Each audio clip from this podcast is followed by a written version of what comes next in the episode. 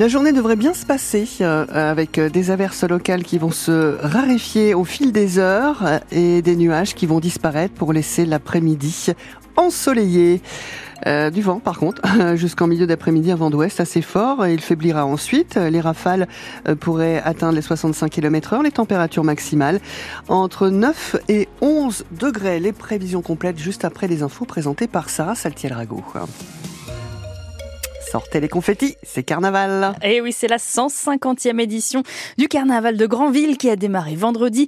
Et aujourd'hui, c'est le moment le plus attendu, celui de la grande cavalcade. Les 46 chars décorés s'élancent à 13h30 du port avant de conduire le roi jusqu'à son triste sort.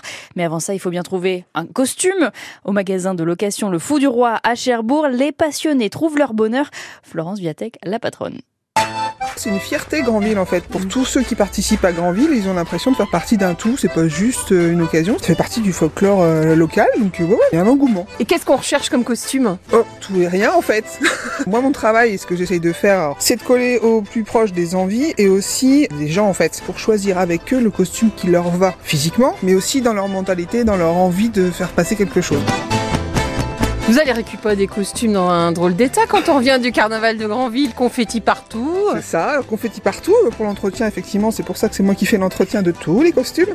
Parce que le confetti, euh, c'est joli, mais ça tâche beaucoup. Quand vous louez un costume chez moi, je dis toujours que l'entretien est inclus, c'est moi qui le fais. C'est mon patrimoine immatériel à moi, ce sont mes costumes. Et mon but à moi, c'est de les préserver. C'est des tissus, des fois, qui sont vieux, donc on peut pas faire tout et n'importe quoi. On peut pas dire, allez hop, euh, je file euh, ça dans la machine et basta. Il y a l'entretien à la main, il y a du pressing forcément. Donc voilà, c'est prendre soin aussi de ce patrimoine-là.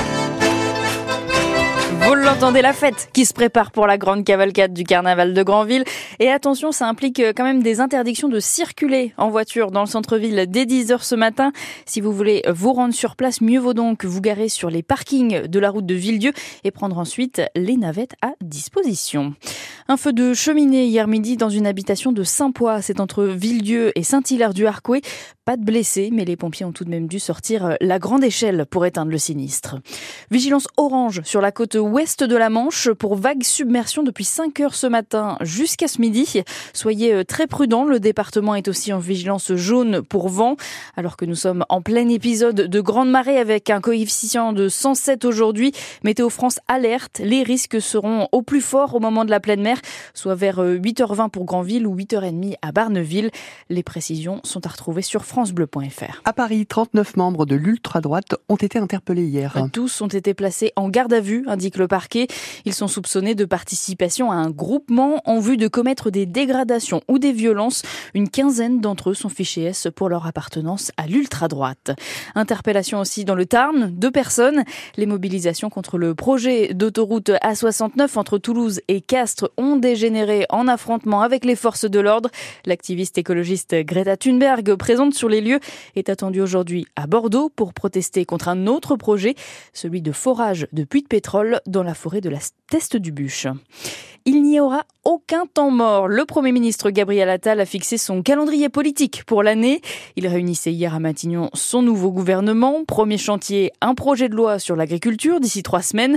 La priorité sera ensuite donnée à la santé cet été et au travail à l'automne à quatre mois du 80e anniversaire du Didé, laissez remplir sa boîte à souvenirs. Oui, l'idée c'est de recueillir la parole et de la retranscrire par écrit pour garder une trace des témoins de l'occupation jusqu'à l'arrivée des soldats américains.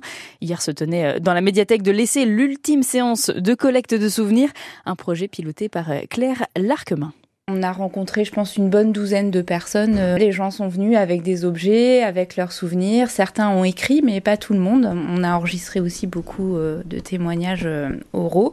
Il y a des gens qui sont venus témoigner de l'occupation, bien sûr de la destruction de l'essai, des bombardements, de l'exode, mais aussi de la vie après, de la reconstruction. Patrick, tu vas lire le témoignage C'est un habitant de la Feuilly qui m'écrit une lettre pour m'expliquer ce qu'il avait vécu, alors que je n'avais que 6 ans en 1944, je voyais les bombes sortir des avions comme des petits pois. Un Allemand m'a certainement sauvé la vie.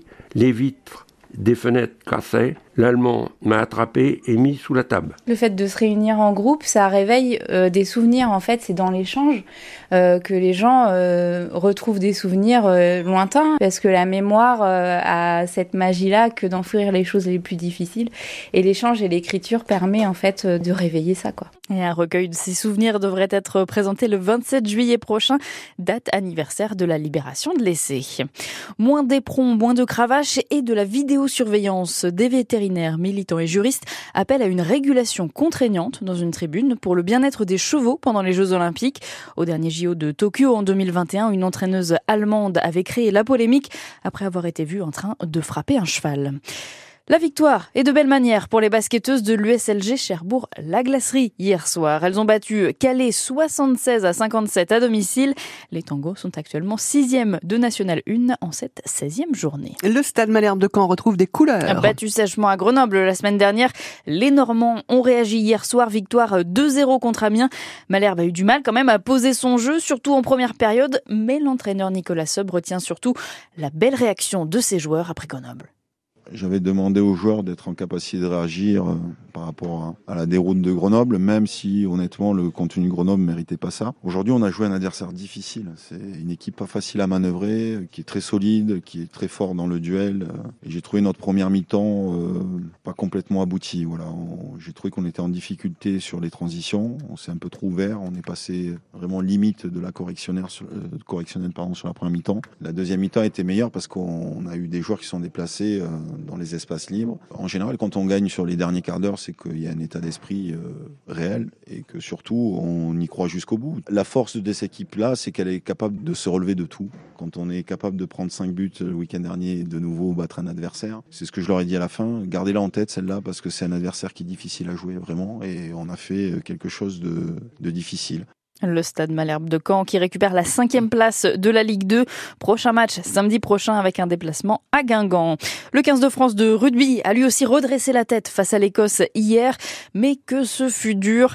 Après une claque irlandaise la semaine dernière, les Français l'ont emporté tout de même 20 à 20 à 20 à 16 pardon à Murrayfield. Ils ont longtemps été menés et ont finalement bénéficié d'un arbitrage vidéo favorable en toute fin de rencontre.